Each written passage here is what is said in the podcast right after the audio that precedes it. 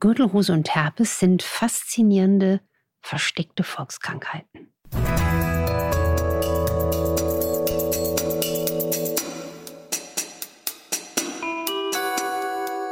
Dr. Anne Fleck, Gesundheit und Ernährung mit Brigitte Leben.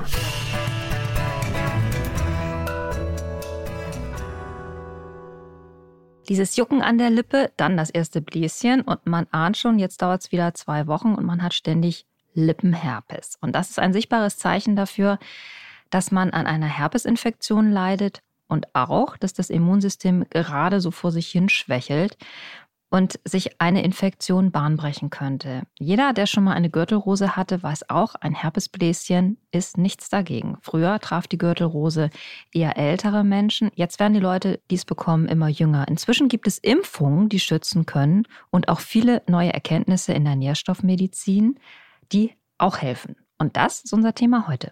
Und wir, das bin ich, Dr. Anne Fleck, genannt Doc Fleck. Und Maike Dinklage von der Brigitte. Und ihr hört uns bei RTL Plus Musik und auf allen anderen Plattformen. Anne, für Herpesbläschen wie Gürtelrose sind Herpesviren zuständig. In beiden Fällen unterschiedliche Ausprägung? Ist es denn immer dieselbe Herpesgattung, die dahinter steckt? Die Herpesviren sind eine riesige Großfamilie, ein riesiger Clan mit verschiedenen Untergruppen. Sogar der Epstein-Barr-Virus ist streng genommen einer aus der Familie. Der ist nun besonders so ein bisschen als Gangster bekannt. Aber die klassische Infektion beim Lippenherpes ist eher der Herpes simplex und die Gürtelrose ist aus der sozusagen Gruppe der sogenannten Herpes Zoster Gruppe. Und da muss man einfach feinstofflich unterscheiden. Es gibt also Herpes simplex, Varicella zoster Viren. Ich frage mich mal, ich hab, bin auch so eine Kandidatin, ich habe gelegentlich Lippenherpes und zwar immer Anfang Dezember aus irgendeinem Grund. Und ich habe mich gefragt, kann ich mich eigentlich an mir selber anstecken, wenn ich quasi mit der Flüssigkeit im Lippenherpes in Kontakt komme? Also was heißt Flüssigkeit, aber es ist ja schon so ein bisschen so ein matschiges Gefühl dann auf der Lippe. Also das ist ja so diese Herpesviren, egal ob jetzt Lippenherpes oder Varicella zoster Virus, mit denen steckt man sich früh potenziell im Leben an und die schlummern dann im Laufe des Lebens in dem Körper und die werden irritiert oder sagen wir mal, der Ausbruch der Infektion wird gefördert durch verschiedene Faktoren. Also zum Beispiel ähm, durch Stress, ein geschwächtes Immunsystem, durch vielleicht Anfang Winter nicht optimal gefüllte Vitamin D-Speicher. Und man weiß zum Beispiel, dass manchmal auch, gerade wenn das Herpesvirus an der Lippe so ein bisschen schlummert, dass manchmal auch so eine Irritation, ein, ein knuspriges Brötchen oder auch eine mechanische Irritation dazu ähm, beitragen kann, dass der Herpes ausbricht. Aber was ganz, ganz wichtig ist, was kann man tun, um Herpesinfektion oder Reinfektion zu vermeiden und vor allen Dingen auch seine Liebsten davor zu schützen? Also eins fällt mir da zum Beispiel ein, ganz vielen Menschen ist gar nicht bewusst, wenn sie sowas haben. Manche haben das ja und merken es nicht mal. Das, und man leckt einem Löffel und macht dann den Löffel in ein Nahrungsmittel, wo andere von essen dann hat man eigentlich schon den ganzen Zauber da weitergereicht. Deswegen, auch wenn so im Restaurant alle so vom, vom Teller miteinander, ähm, dann denke ich mir immer, keiner denkt an das, was, ne? Jetzt ohne in die Angst zu gehen. Natürlich teilt man auch mal mit, ne? Mit Familie irgendwas. Aber ich würde niemals, auch wenn man Kuchen bäckt oder so, ne? Also man darf nicht an, an was lecken und dann einfach in, in ein Lebensmittel reintun. Außerdem an jedem Löffel oder in jeder Gabel sind ja auch Speichelenzyme. Das heißt, da wo du dann den Löffel reintust, da arbeiten auch die, die, die, die Amylase, die Speichelenzyme an dem Lebensmittel weiter. Also das ist so, finde ich, ein hygienischer Punkt, den, der ist vielen gar nicht bewusst. Und was ist auch wichtig? Also man sollte nicht dieselben Handtücher benutzen im, im Familienkreis. Man sollte auch aufpassen mit Servietten, Lippenstifte nicht austauschen, auch Gläser und wie gesagt Besteck gemeinsam benutzen. Und ähm, in dem Punkt ist auch wichtig, wenn man einen Infekt hat, dann einfach auf Küssen oder bestimmte auch sexuelle Praktiken zu verzichten. Das gibt alles weiter, weil so werden die Viren übertragen, potenziell eben auch auf Genitalien. Und wichtig ist, dass man selbst eben nicht die Bläschen berührt, weil dann hätte man unter Umständen dieses Virus am Finger und dann, wenn man sich dann noch aus Versehen in den Augen reibt, dann ist das ein Riesenproblem. Ja, also es gibt auch wirklich Menschen, die haben chronische Herpesinfekte auch ähm, an den Augen und das kann wirklich auch die Schädigung der Hornhaut äh, begünstigen. Und deswegen ist mir so wichtig, ähm, darauf hinzuweisen. Deswegen wäre auch ein Tipp, wenn man jetzt eine Erkrankung an der Lippe hat. Man kann ja auch zum Beispiel in der Apotheke gibt es solche kleinen Pflasterchen, dass man einfach so einen kleinen, hm, so eine kleine Barriere hat, um nicht in Kontakt mit den Bläschen zu kommen und vielleicht auch, wenn man eine Brille hat, eine Brille aufsetzen. Also wenn man so ein Kandidat ist, der sich immer unbewusst an die Nase fasst und in den Augen reibt, wäre das ein dringender Tipp. Warum kommt denn so ein Herpesbläschen so zuverlässig immer wieder und vor allen Dingen dann, wenn man sich ohnehin nicht so ganz fit fühlt? Na, weil es einfach ein Ausdruck ist, dass der Körper und vor allen Dingen das Immunsystem des Körpers in dem Moment runterreguliert ist. Das kann verschiedenste Einflüsse haben. Ganz oft ist auch Stress ein Faktor. Bei Herpes kann auch zum Beispiel das Sonnenlicht ein Faktor sein. Also im Frühjahr, im März, April, Mai, wenn die erste stärkere Sonneneinstrahlung kommt und wenn man einfach ein bekanntlich Herpes-Virusträger ist, wäre mein Tipp, dass man auch Sonnenschutz für die Lippe benutzt, um einfach vorzubeugen. Und ganz wichtig ist auch ähm, der Faktor, dass man einfach weiß, man kann auch vorbeugend sehr viel tun, eben über Lebensstil, Mikronährstoffe und so weiter. Aber eigentlich hat ja ähm, das Herpes dann auch eine gute äh, Indikatorenfunktion. Also es zeigt mir einfach, oha, ich bin gerade nicht besonders stabil. Ich muss gucken, dass ich mein Immunsystem, meine gesamte Konstitution ein bisschen besser in den Griff kriege als. Richtig, den Lebensstil, die Balance, ja. Also auch, wie sieht es aus mit dem Schlaf? Wie gehe ich gerade mit äh, Stress um, sei es beruflich, privat? Ähm, was ist mit dem pubertierenden Teenager, der gerade äh, am Rad dreht, ne? All das sind Dinge. Übrigens steht der Herpes aus Sicht der ganzheitlichen, auch psychosomatischen äh, Eindrücke für eine Abgrenzung. Ne? Also Herpes kommt mir alle mal nicht zu nah. Also so ein bisschen hier, ich äh, schaffe mir mal einen natürlichen Abstand von allen anderen. Interessanter Aspekt. ja, Die Philosophie des, des Herpesbläschens. Nee, aber ähm, ist ja auch äh, nachvollziehbar. Also das ist bestimmt spannend, das bei sich selber zu beobachten, in welcher Verfassung es einen dann erwischt mhm. und auf was es einzahlt. Wenn man ein bisschen guckt, was könnte ein gutes Hausmittel sein, um die Vermehrung auch der Herpesviren zu verhindern, stößt man auf Melisse. Ist das äh, auch aus deiner Sicht ein, ein hilfreiches pflanzliches Mittel, um zu unterstützen? Um zu unterstützen, ja. Ich würde grundsätzlich sagen, ich bin ja ein Fan der naturheilkundlichen Medizin und der alten Hausmittel, aber auch die haben natürlich ihre Grenzen. Das heißt, wenn solche Herpesbeschwerden massiv sind, über längere Zeit bestehen, nicht besser oder vielleicht sogar schlimmer werden, dann ist es auch angezeigt, einen Arzt äh, aufzusuchen. Ne? Also das ist einfach nur mal auch ganz wichtig am Rande. Aber Melisse, gerade auch Zitronenmelisse, ist ein seit Jahrhunderten bekanntes Heilmittel und wertvolles Hausmittel eben auch bei Herpes. Und man hat eben auch auch nachweisen können, dass es da ganz bestimmte Wirkstoffe in dieser Heilpflanze gibt, die Herpesviren daran gezielt hindern können, in die Körperzellen einzudringen. Das heißt, viele Menschen, die von Herpes betroffen sind, die können nach dem Auftragen von Zitronenmelissenextrakt auf die betroffenen Stellen, manchmal sogar nach Stunden oder wenigen Tagen, wirklich eine Besserung bemerken. Es gibt da Salben und Cremes mit Zitronenmelissenextrakt, das findet man in Apotheken. Und es gibt natürlich auch sonstige ähm, Hausmittelchen gegen Herpes, aber die immer auch mit einer gewissen Einschätzung. Ne? Also es gibt zum Beispiel auch, dass manchmal hier so propagiert wird, ich mache mir Zahnpasta auf den Herpes. Das gilt jetzt nicht unbedingt als so probat, dann ist ja auch eine Zinksalbe wohl vermutlich besser.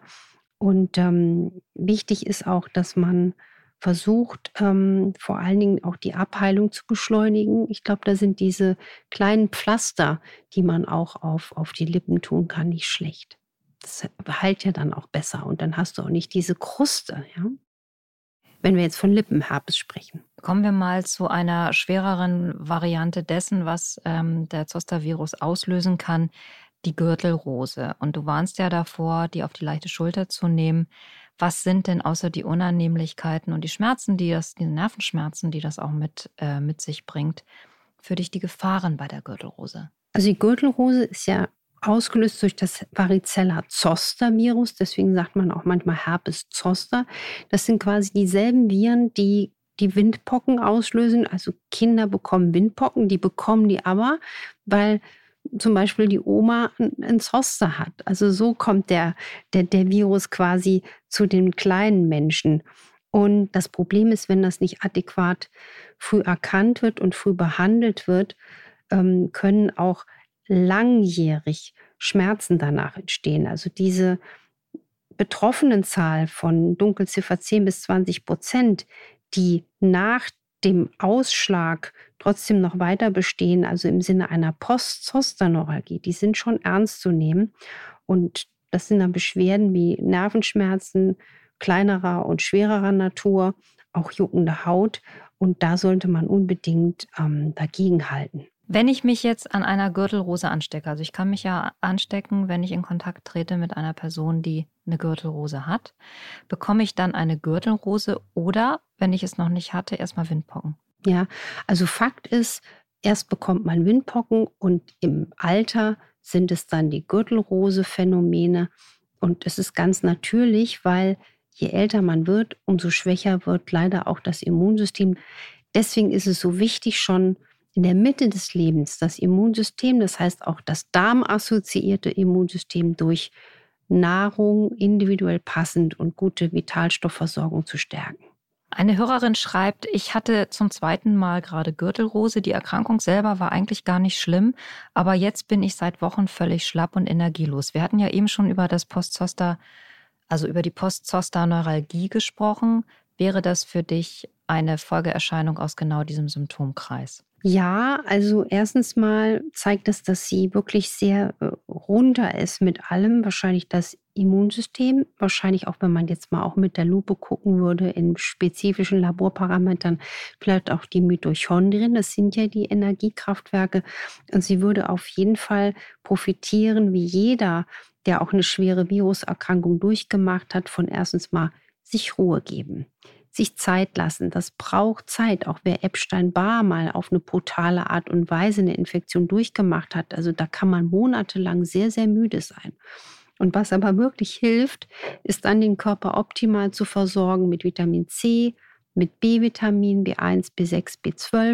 Es gibt ja sogar Bitterstoffe, die wir neulich im Podcast hatten, alkoholfrei mit B12-Zusatz und guten Omega-3-Fettsäuren und auch mit Coenzym Q10. Das ist ein Schlüsselenzym, was wir alle brauchen, damit die Mitochondrien gut Energie produzieren können, was ab dem 40. Lebensjahr abnimmt. Und das ist faszinierend, weil das kann wirklich auch nochmal einen großen Energieschub machen. Und ähm, da sehe ich also eine unglaubliche Wichtigkeit. Auch ist so, wenn man jetzt an die Behandlung auch der Postzosterneuralgie denkt und auch der Energiemangelbeschwerden, dass der Aspekt der TCM und der Akupunktur auch hier eine Würdigung bekommen darf. Wir haben eine sehr aufmerksame Hörerin, die hat sich die Folge zu den chronischen Schmerzen genau angehört und ähm, sagt, da haben wir erwähnt, dass einer Patientin mit einer schweren Gürtelrose Infusionen geholfen haben. Sie würde jetzt so gerne wissen, was war denn das in diesem Tropf? Was war da drin? Also da muss man dazu sagen, ich schreibe für meine Patienten, wenn es Sinn macht, wirklich so eine eigene Symphonie. Also keiner bekommt ja pauschal nur den Tropf und dann bekommt er den Tropf. Aber was man sagen kann, weil ja jeder Infekt ähm, auch zum Beispiel durch starke Antioxidantien ausgebremst werden kann, ist Vitamin C hier ein ganz elementarer Baustein. Also es gibt auch diese, diese wunderbaren ähm, äh, Berichte und auch Daten, dass einfach Vitamin C auch hochdosierter dann, weil es auch dann nicht so schnell ausgeschieden wird im Körper, wirklich eine antimikrobielle, antivirale Wirkung hat und grundsätzlich jeden Prozess der Wundheilung unterstützt. Wir hatten ja auch in der Vorgängerfolge mal das Thema, wie wirkt was gut auf unser Bindegewebe, auf die Haut und Abheilung. Vitamin C ist da ein, ein Alleskönner. Genauso wichtig sind B-Vitamine als Nervenfutter, weil Herpes zoster sitzt eben auch in, an den Nerven dran sozusagen, ist so ein Nervenknabberer. und äh, Omega-3-Fettsäuren und ähm, womit man wirklich deutlich auch Schmerzen abpuffern kann und Menschen von Schmerzmitteln oder anderen Medikamenten ähm, in die Dosis wirklich runterschrauben kann, ähm, mitunter sogar bis zur kompletten Medikationsfreiheit ist zum Beispiel durch individuell passende Baseninfusion, wo man auch schmerzlindernde Präparate geben kann. Aber das ist immer individuell zu betrachten und gehört wirklich in ausgewiesene Expertenhände. Also es gibt einige Ärzte, die das können oder auch Heilpraktiker, aber das muss wirklich gekonnt sein. Hast du abschließend noch einen Tipp aus, der, aus deiner Ernährungsmedizin Sicht heraus, was wirklich ein Bringer ist gegen Gürtelrose oder bei Gürtelrose. Und auch zum Vorbeugen von Gürtelrose fällt mir ganz klar ein die Aminosäure Lysin. Das ist so eine besondere äh, Aminosäure, die wir wirklich nachweislich brauchen als Virusabwehr. Ne? Das ist sozusagen die GSG9, die kommt, wenn, wenn Herpes kommt. Und das Problem ist, Lysin ist wirklich eigentlich fast nur in tierischen Lebensmitteln und ein Hauch von Lysin ist in Hülsenfrüchten. Dass alle, die uns zuhören und die sich vornehmlich vegetarisch, vegan ernähren und dann potenziell vielleicht zu Herpesbläschen neigen, die wissen jetzt schon, ich habe einen Lysinmangel. Deswegen gebe ich meinen ähm, Betroffenen, die ich betreue, die wirklich wenig jetzt Lysin in ihrem Ernährungsprotokoll stehen haben, auch wirklich eine kleine Dosis Lysin. Und interessanterweise gibt es da so tolle Fallberichte von Menschen, die wirklich jahrelang unter Lippenherpes litten, die mit einer kleinen Dosis Lysin das Problem gelöst haben. Bist du eine Befürworterin der Impfung? Individuell ich kann da jetzt nicht jubelnd jauchzen, ja, weil man muss es wirklich ganz, ganz individuell sehen. Ich würde auch immer inzwischen aus der Rückschau gucken, wie ist das Immunsystem der Menschen aufgestellt, wie ist der natürliche Killerzellstatus und natürlich gehört auch dann das Thema, wie gut erforscht ist die Impfung. Da gibt es ja gut beforschte und eben nicht gut beforschte. Und so kann dann auch jeder für sich, und das ist auch hier ganz wichtig, individuell in die eigene Körperwahrnehmung gehen. Also das habe ich von so vielen Patientengesprächen gelernt, wenn mir Menschen immer gesagt haben, ich habe gewusst, es geht gut und manche, die gesagt haben, ich habe gewusst, irgendwie nicht. Und da auch bei, bei, allen, bei allen Sachen, ob das eine Nahrungsergänzung ist, ob das ein Lebensmittel ist, ob es eine Impfung ist oder ein Medikament, wirklich fragen. Das kann wunderbar passen und eben genauso nicht. Und so schickt uns eigentlich auch unsere eigene Körperwahrnehmung immer einen guten Rat. Aber das wird immer so ein bisschen weggedacht. Wir sind ja auch sehr verkopfte Menschen oft, aber unser Bauchhirn ist klüger als unser Kopf manchmal. Schöne letzte Worte für diese Folge. Fragen, Kontakt über infoline.brigitte.de. Nächste Woche schlagen wir Darmalarm und das klingt jetzt alarmistisch, das wollen wir ja gar nicht. Trotzdem ist unser Thema der Darm und denn wir beschäftigen uns mit den Störfällen, die ihn betreffen kann, ihn speziell den Dickdarm. Wir hören uns nächste Woche und freuen uns auf euch. Bis dann. Bis dann und macht was draus.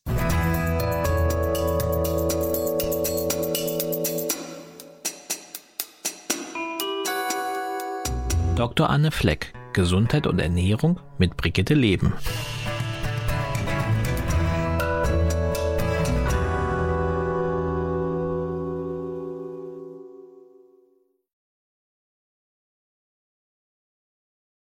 Dieser Podcast ist eine Produktion der Audio Alliance.